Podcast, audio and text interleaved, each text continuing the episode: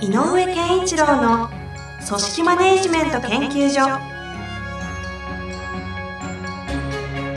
組織が一体となりゴールを達成する究極の快感。上場企業から中小企業まで延べ200社以上の支援を行った井上健一郎が組織人に関するあらゆる問題を分かりやすく解説します。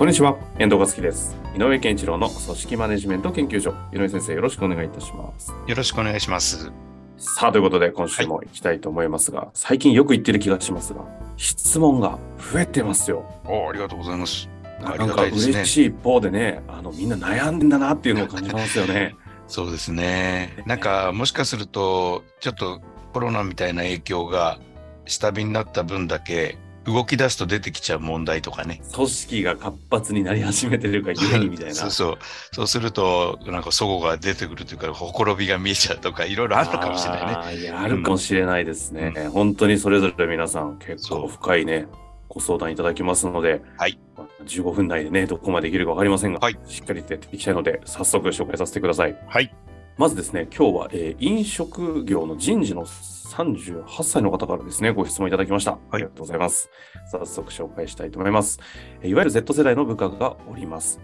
この部下を育てていきたいのですが、なかなかうまくいかず、部下の仕事の抜け漏れチェックを続けている状態です。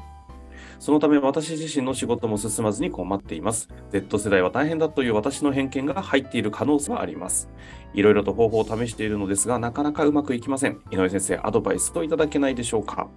そこで具体的にですが、任せたい仕事のマニュアルを渡して細かい部分を教えている際にメモを取っていないので大丈夫かと聞いたら、覚えますというので、そのまま説明をし仕事を任せました。進捗具合を聞いたら結局指示したことができておらず、私が対応する形になります。どこが難しいのか、何がわからないのか、今後どうしたいのかを聞いても、もっと上の仕事ができるようになりたいと、目の前のできていない仕事のことは全く気にしない様子です。そこで不明部分が出たら聞きに来るように伝えたり、タスクを時間ごとに区切ったものを作成して説明しましたが、改善されたのはわずか1日だけでした。そろそろ心が折れそうです。こういうことでございます。うん。なるほど、なるほど。あのーえっと、指導の仕方のっていう方向とね、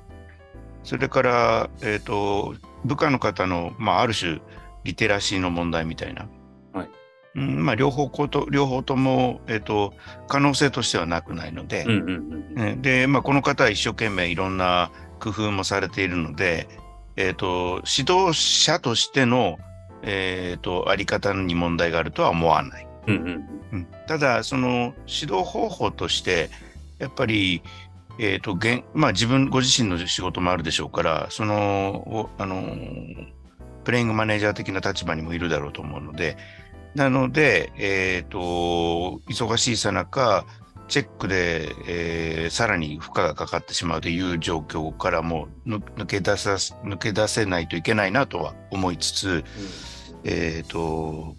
若干この今の状況で言うとメモ取らないで覚えますみたいな話がね、やっぱり事実としてあるとすれば、はい。まあえっ、と、本人の、あの部下本人の、えっ、と、ある種仕事を覚える成長に対する学びっていうのかな、のリテラシーが決して高くない状態の中で、上司としてどんな工夫、どんなことをポイントにすればいいのかっていうことなんだろうなと思います。うんうん。でね、あのね。はい。えっ、とね、ちょっと寄り道になっちゃうんだけど、Z 世代ということでえー語られているけど、Z 世代の特徴ってもいくつかあるんですが、えっ、と、この間ね、やっぱり僕テレビ見てて、あの、ああ、やっぱりそうなんだってすごく感じたことがあって、あの、卒業式の様子を、えっ、と、中継してたというか、取材していた。で、卒業生に、あの、卒業する人に、あ、まあ、大学のね、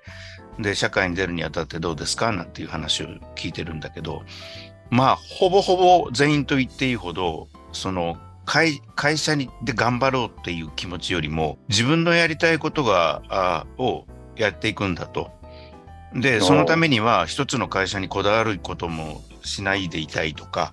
それから、えっ、と、ある意味では会社を利用して、自分の、えっ、と、キャリアをアップしていくんだとかね。なるほど、なんかその会社と自分との関係性っていうのを、やっぱり自分のためにいかに会社がを使えるかとか、使い会社が、えっ、と、役に立つかというか。自分のために。になるかみたいな視点はあるなと。で、これは、えっ、と、この考え方ではいけないとかではなくて、多分、あの、いろんな、えっ、と、し社会的、世代的、時代、まあ、世代というか時代的、いろんな環境の中で、ある種定着している話なのかなとは思います。ああ、なるほど。だから、やっぱり、ある種、自分っていうものを中心に考えている人が多いんだろうなと。だから、えっ、と、この、め、あの、そこから、そこまで推測してしまうと乱暴かもしれないけど、メモを取らないなんていうのも、よ自分は自分のやり方があるよみたいなことなのかもしれない。あ、その背景となる価値観から見ていくと、そこに繋がってるんじゃないかという見ない方かという、ちょっとすると、えっと巨大な見方ですね。そう、とすると、その方向でちょっと考えると、えっ、と、細かい情報が、えっ、と、積み合わせるってわけではないので、あの、こずれたら、もう一回また質問してほしいんですが、この方にね、連絡いただきたいんだけど、でも Z 世代というキーワードもいただいた中からすると、うんうんそういう推察が立つということですね。そう、つまり、あるある種、えっ、と、平たい言い方をすると、自分のペースで全てをやってしまうって言ったらいいの。ああ、でもそれを肯定してほしい、否定しちゃいけない、する、会社がそれをするものでもないみたいな風風土というか、ありますよね、価値観として。、あるある。で、こちらもね、やっぱり、えっ、と、なんていうのかな、あの、すぐ辞めちゃうような人も増えてるので、えっ、と、辞めてもらいたくないなっていうこともあるでしょうし、ある種、えっ、と、丁寧さ、優しさみたいなのを指導の中で大事だろうなと思ってるというのもわかる。で、それは間違ってない。なんだけど、えっ、と、もしかすると起こってるギャップは、この方は、この方なりに、えっ、と、部下のその Z 世代の、うん人の、えっ、と、仕事、担当してもらう仕事をちゃんとやるために、こういうことをチェックしてほしくて、で、わからないんだったら、こう、で、タスクを分解して、一個ずつやれたかどうかっていうチェックをしていこうとしてると思うんだけど、はいそれが、あの、すごく抽象的な言い方だけど、相手にとってみると、えっ、と、言われっぱなしになってる可能性あるんだよね。ああ。さっき言ったこの方がほあの自覚というか、その相手がそう受け取ってしまっている可能性があるとそうそうそう。いうなんか細かくいろんなこと言われちゃうなと。あの、できるできないはちょっと置いといてね。っていううん受け取り方をしてるんじゃないかっていう可能性がある。あそうすると、えっ、と、この方がし、この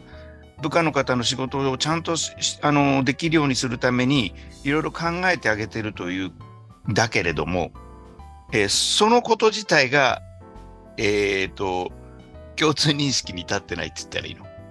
ああうん。あのあ。ちなみに、その Z 世代の方がもしかすると、そういう言われっぱなしにわーっとこう、言われてるだけみたいな形に受け止めてる可能性があるというのは、んなどこからそのように推察が立つんですか？えっ、と、さっき言った、まあ、あの、この時代の人たちのそういうね、ちょっとテレビで見たような背景と、ねそれと、メモを取らない、覚えますって言ったりとか、その行動。そう、何がわからないのかとかっていろいろ聞いたとしても、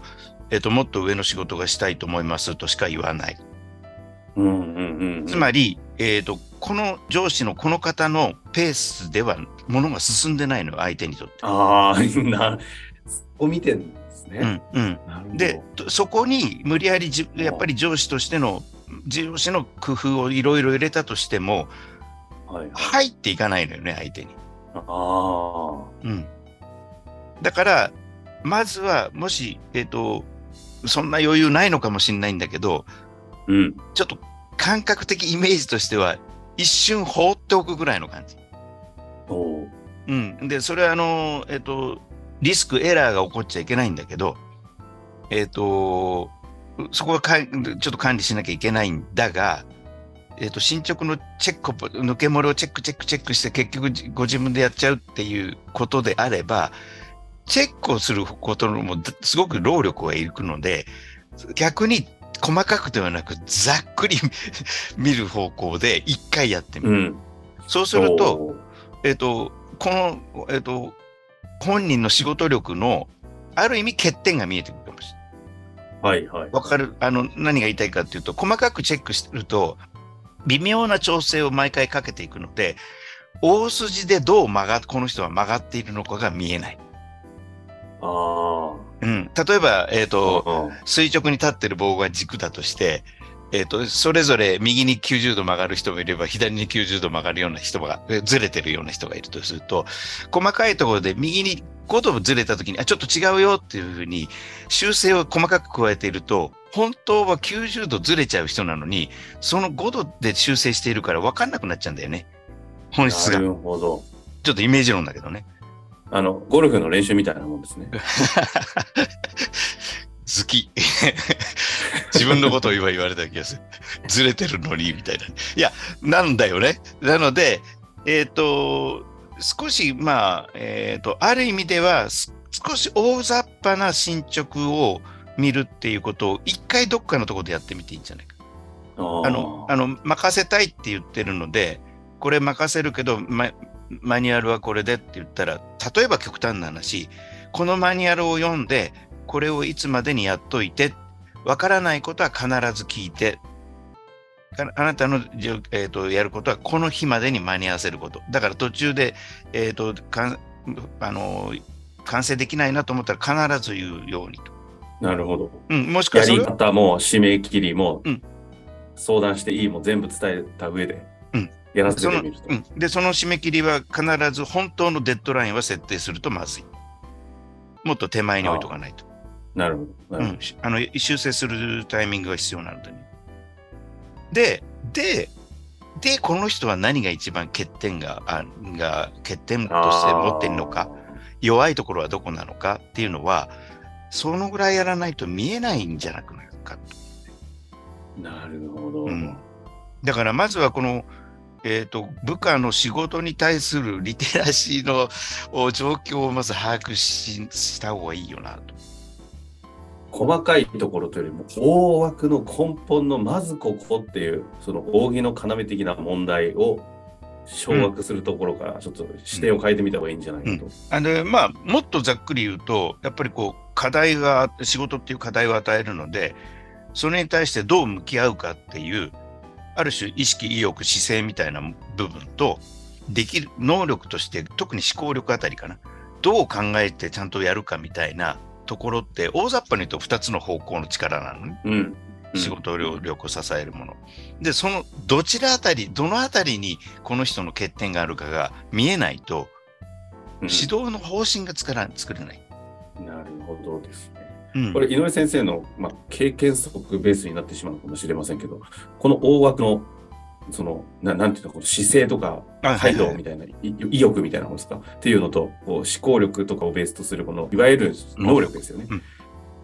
両方とも完全アウトっていうパターンが、やっぱつ見ていくとどっちかまずだなってなるもんなんですか？えっ、とね、まあ、会社の採用の仕方にもよるけど、うん。えっ、と、やっぱりいいなと思って取った人だとしたらね、何かはあるはずなんだよね。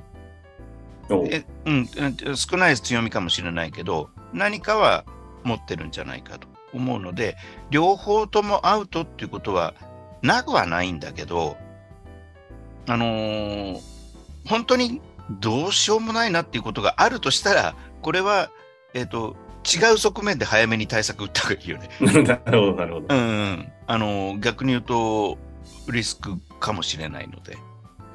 そういうことですね。うん。でも少なくとも取ったタイミングで、まあ、採用してるわけですからね。うん何か、あ、ここはでも可能性とか光るものとか、何かしらを感じてるんであれば、可能性があるという前提に立つけど、両方本当にアウトっていう場合は、それちょっとあの、組織的な問題社員として、適切な対応をしていかなきゃいけないっていう話になるんで、ちょっと次元が違う話になる。そうそうそう。あのでね、だから今や、この方が一生懸命指導していることは、ある種、えーと、やらなければいけない作業を覚えさせるうん。っっていう段階だと思うんだよね。で、そこでえー非常に細かくわか、この方からすれば非常に分かりやすく分解して説明してるんだろうけど、そそれがあ入ってないっていうのが今の状態だと思うので、あの、分からない、できないの方にしとか意識が低いっていうふうにし、うんえーと推測しすぎないようにして、一回こう、なんていうのかな、素地を見るようなチャンスっていうのは必要かなと思う、ね。そのためには、少し、ね、えっ、ー、と、ある意味放っておく。で、放っておいたときに分かんないことをちゃんと聞きに来るのかどうかとか、いうことを少しやって、えー、見た方がいいかなと思いますね。うん。大枠の話、今回していただきましたので、ぜひね、ここれを進めていく上で、また具体的な話、必ずね、出てきますから、うんうん、その時は遠慮なくぜひ教えていただきまして、ぜひぜひ考えていきたいなと思っております。はい。お待ちしております。はい。ということで、今日のところ終わりましょう。井上先生、ありがとうございました。ありがとうございました。